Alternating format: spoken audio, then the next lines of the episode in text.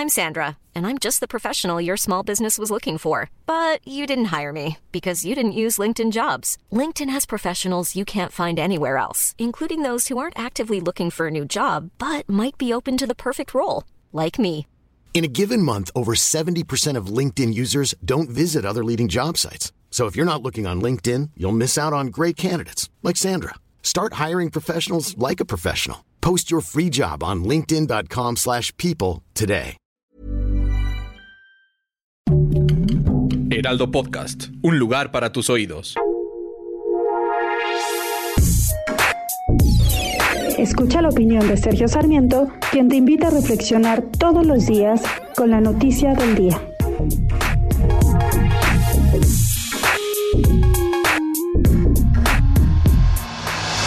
En su conferencia de prensa de esta mañana, el presidente de la República, Andrés Manuel López Obrador, consideró los fallos de ayer del Tribunal Electoral del Poder Judicial de la Federación como un golpe a la democracia, a la incipiente democracia mexicana.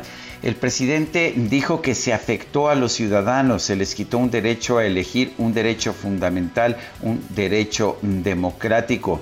Tanto los consejeros del INE como los magistrados del tribunal actuaron de manera antidemocrática. Se me hace excesivo antidemocrático. Por eso hablo, dijo el presidente, de que fue un golpe a la democracia. El problema es que las, la, las especificaciones por las cuales actuaron tanto los consejeros del INE como los magistrados del Tribunal Electoral están claramente especificadas en la ley.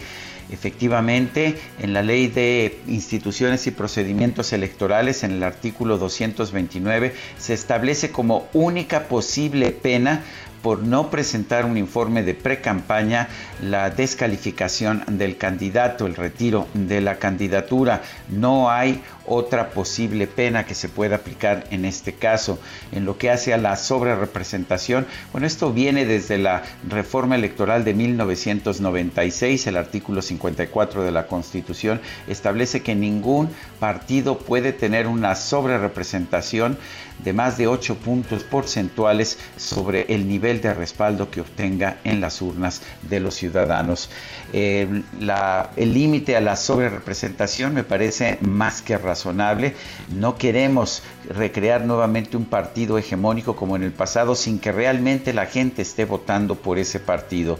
Eh, lo que, en lo que hace al artículo 229 de la Ley de Instituciones y Procedimientos Electorales, coincido con el presidente. Es una ley excesiva, no se debería cancelar una candidatura por la falta de un simple trámite burocrático. La solución, sin embargo, no es aplicar solamente cuando le convenga a Morena, sino cambiar la ley. Si la ley es tan molesta, pues entonces el legislativo tiene que cumplir con su función y modificar esa ley.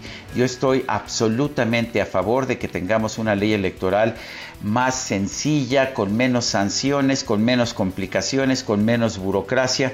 Pero para eso hay que cambiar la ley y no simple y sencillamente cuestionarla o quejarse cuando la ley no lo favorece a uno. Yo soy Sergio Sarmiento y lo invito a reflexionar.